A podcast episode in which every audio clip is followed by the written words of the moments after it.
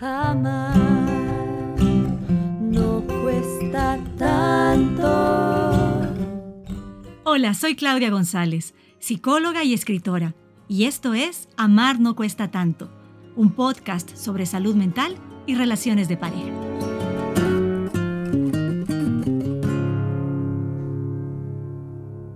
Bienvenida y bienvenido. No sabes cómo me emociona empezar este proyecto junto a ti. Porque imagínate que yo empecé en los medios cuando era una niña. Luego me convertí en actriz, en directora de una revista, fui conductora de programas de televisión durante mucho tiempo. Y la magia es que toda esa experiencia me está sirviendo ahora para presentarte este podcast, solo que ahora es como psicóloga, desde mi experiencia y desde mis conocimientos en la consulta. Empezamos. Quiero comenzar este podcast, valga la redundancia, desde el inicio el inicio tuyo, el mío, el de todos nosotros, nuestra infancia. ¿Por qué? Porque para vencer el miedo a no ser amado, hay que sanar nuestra historia familiar. Empecemos reconociendo algo. Muchos de los conflictos que tenemos en el presente con nuestra pareja no tienen que ver necesariamente con el otro. Muchos de esos conflictos vienen desde atrás, de nuestra historia de vida, de nuestra infancia, de la relación que tuvimos con nuestros padres, de la relación que tuvieron ellos y estos ejemplos y modelos de pareja que vimos dentro de nuestra familia. Por eso es importantísimo regresar en el tiempo y reconocer el niño o la niña que fuimos. Cuando yo hablo de este tema me emociona mucho, me provoca hasta llorar, porque creo que ese niño interior que cada uno de nosotros tiene en muchos momentos estuvo abandonado, estuvo desprotegido, se sintió descuidado, sin tener quien le comprenda o con quien hablar o quien valide sus emociones. Todo eso lo traemos a nuestra relación de pareja y luego afecta en la manera en que nos comunicamos y la forma en que nos relacionamos con el otro. Si en nuestra casa, si en nuestra familia hubieron peleas, hubo confrontación, hubo indiferencia, violencia, agresiones, abuso, si no fuimos atendidos en su momento, vamos generando un apego inseguro ¿Qué significa eso? Que no podemos confiar en que esos cuidadores, esa papá o esa mamá van a estar ahí para nosotros. Y entonces nos volvemos ansiosos, nerviosos por retener ese cariño y ese amor. Y los niños son las personas más nobles de la familia, absorben todo esto como si fuera su responsabilidad, como si ellos fueran los culpables de la felicidad o la infelicidad que se vive dentro de la casa, cuando es todo lo contrario. A un niño no le corresponde esa responsabilidad. Es a los adultos a cargo quienes tienen que cuidar de eso. El problema es que cuando el adulto, la mujer, el hombre están infelices, están tensionados, hay conflicto, hay relaciones extramaritales, hay infidelidad, hay excesos en el consumo de, alcohol, de drogas, en fin, pues no tienen la, la conciencia, no tienen la presencia para estar disponibles emocionalmente para sus hijos. Y entonces el niño, tú y yo, en su debido momento, pues hacemos lo que podemos, ¿verdad? Avanzamos y crecemos, en muchos casos justificando a nuestros papás, haciéndonos responsables por esas dificultades, cuidando de esos adultos cuando no nos corresponde, o incluso siendo mensajeros entre los dos. Ese es el niño que tú tienes que sanar. Y el tema es que este niño ha estado abandonado por muchísimo tiempo porque los adultos en su momento no se encargaron de él o de ella, y tú como adulto tampoco, porque tal vez ignoraste a ese niño, lo dejaste a un lado, porque a lo mejor sientes vergüenza, sientes temor, miedo de enfrentarte a todas esas historias del pasado, y ni siquiera te identificas con esta criatura. Sucede a menudo en la consulta que cuando les hablo a mis, a mis pacientes de ese niño interior, no sienten ninguna conexión, es como que fuera una persona aparte. Y cuando se reconectan, se duelen un montón de todo lo que vivieron, porque recién se están asociando con esas emociones.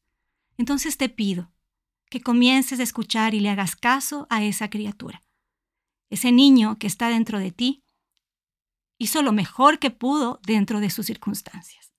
Y si me ven que la voz me tiembla, pues en verdad es porque me emociona esto porque siento mucha compasión por el niño que está dentro de cada uno de nosotros. Escúchalo. Si no te acuerdas cómo fuiste, si no te acuerdas cómo lo sentiste, mira fotos, fotografías de tu infancia. Pide a los adultos, a tus abuelos, a tus tíos, que te cuenten cómo eras cuando eras niño y comienza a reconstruir esa historia. Y no te quedes solamente con lo que esos otros adultos dijeron de ti, que muchas veces fue con menosprecio, con palabras de crítica, con palabras ofensivas, de desprecio, como burlándose de ti. No te quedes solo con eso. Comienza a rescatar lo que sentiste tú. Y sí, sucede mucho la gran pregunta que me dicen, ¿y si no me acuerdo? Porque yo no me acuerdo nada de mi infancia. Bueno, pues entonces imagínate, imagínate cómo pudo haber sido. Pero lo que es importante es que tú llegaste a este mundo intacto, así hecho de purito polvo de estrellas.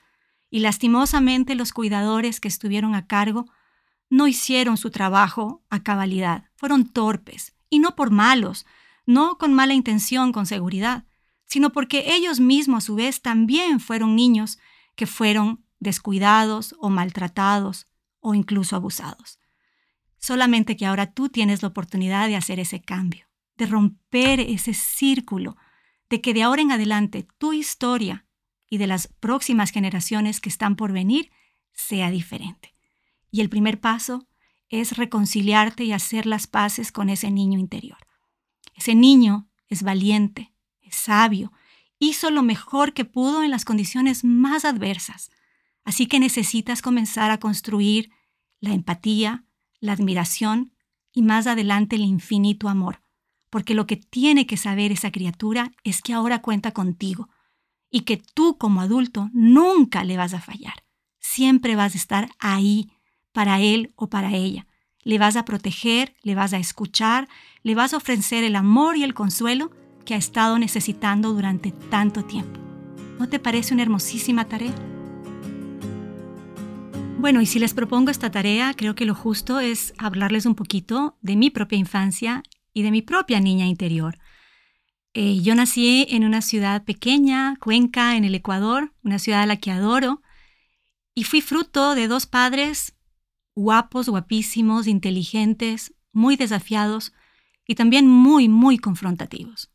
Entonces el amor de ellos se vivía con agresión, con confrontación, con peleas, con indiferencia, con muchísima inestabilidad.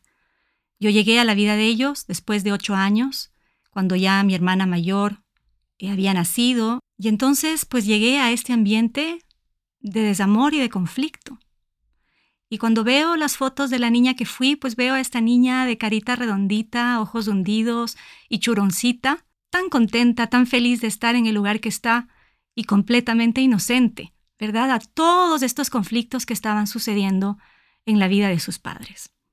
Ellos estaban tan ocupados en sus propias dificultades y mi hermana tan ocupada en cuidar de ellos, en cuidar de mi papá porque tenía mucha lealtad con él, que yo crecí sola.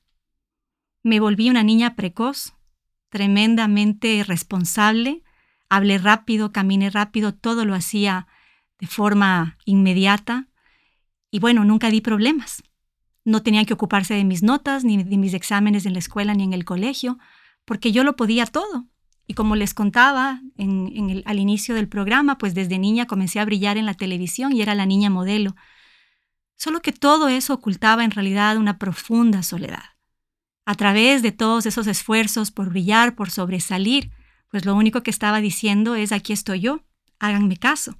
Y tenía esta idea, esta imagen de que alguien me iba a descubrir e iba a darse cuenta de lo fantástica que era, de la niña estrella y totalmente talentosa que era. Y pues eso no pasó, les cuento. Solamente que ahora, pasados mis 50 años, pues la que se descubrió a sí misma fui yo, porque ahora veo esta capacidad maravillosa de amar que está en mi corazón y que a veces me defendí, saqué mis espinas como puercoespín, como puercoespín, perdón, porque tenía miedo, porque no sabía cómo hacerlo. Ahora yo confío en mi corazón, me descubrí a mí misma y sí, de verdad, mi corazón está lleno de amor para dar. Y por eso también comparto este espacio con ustedes, porque quiero inspirarte a que hagas ese, cambio y que tú también puedas hacer ese descubrimiento. Y con todo esto dicho, regresamos al presente y a nuestra relación de pareja. A lo mejor alguno de ustedes estará pensando, bueno, ¿y qué tiene que ver esto con mi relación? Pues tiene que ver muchísimo, porque en una pareja se encuentran esos dos niños heridos, esos dos niños que no fueron escuchados y que están funcionando, relacionándose, comunicándose desde ese dolor que todavía no está sanado. Entonces, la primera cosa es sentir compasión. Si siento compasión por el niño que fui, por el dolor que sentí, por la desatención, pues también puedo sentir esa compasión por el niño interior del otro, de mi pareja, y saber que muchas cosas no las hace por malo, en contra de mí, sino porque no conoce nada mejor y ha aprendido toda su vida a defenderse. Entonces, el rato que comenzamos a entender esta compasión, pues ya podemos bajar las armas para comunicarnos de otra manera.